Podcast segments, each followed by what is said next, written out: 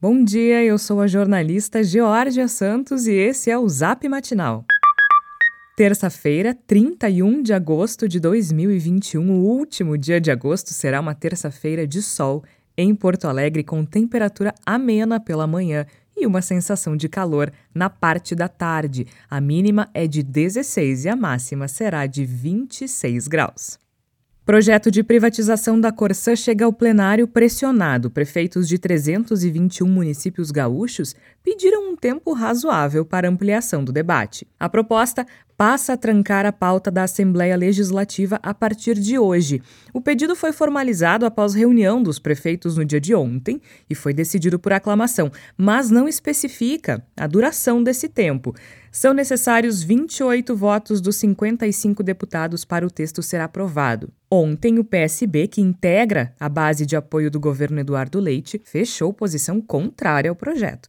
A legenda conta com três deputados no plenário.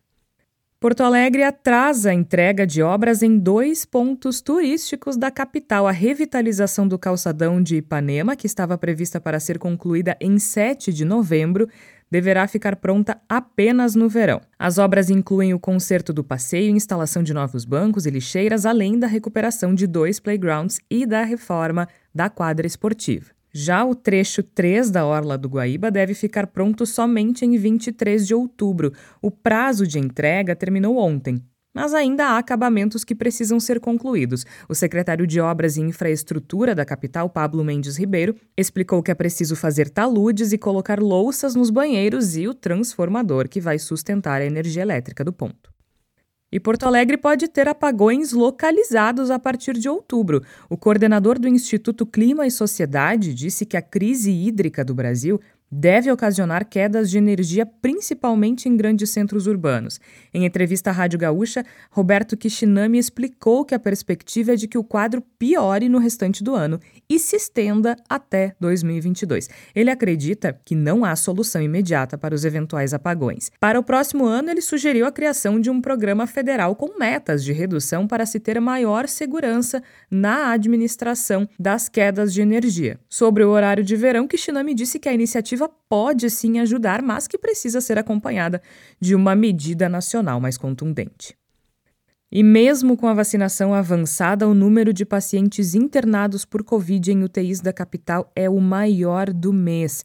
Apesar disso, o secretário municipal da Saúde minimizou o índice. Mauro Esparta atribui a elevação a um grande contingente de pessoas vindas do interior. E por falar em Esparta, ele informou ao jornal Correio do Povo que uma reunião da Comissão Intergestores Bipartite, marcada para amanhã, deve debater o início da vacinação de adolescentes sem comorbidades no Rio Grande do Sul. Lembrando que a primeira dose da vacina contra a Covid está liberada para toda a população adulta da capital. Ela será aplicada em 11 unidades de saúde hoje e ainda tem a retomada do rolê da vacina no Largo Glênio Pérez e na Escola de Samba Imperatriz Dona Leopoldina. Quem precisa da segunda dose tem mais opções. Você pode consultar o link do nosso boletim de texto para mais informações sobre os locais de vacinação. Esse foi o Zap Matinal, feito com base em conteúdos dos sites do Correio do Povo e GZH. Nós trazemos notícias gratuitas todos os dias no seu celular. Se você conhece alguém que também vai gostar de receber nossos boletins, encaminhe a nossa mensagem para essa pessoa. O link para inscrição está no nosso boletim de texto. Aliás, caso você ainda não receba a newsletter Matinal Jornalismo no seu e-mail todas as manhãs, inscreva-se gratuitamente ou considere fazer nossa assinatura premium para ter acesso a todos os nossos conteúdos e também apoiar o jornalismo local. Siga também a gente nas redes sociais, matinaljornalismo no Instagram e newsmatinal no Twitter. Um abraço e boa semana!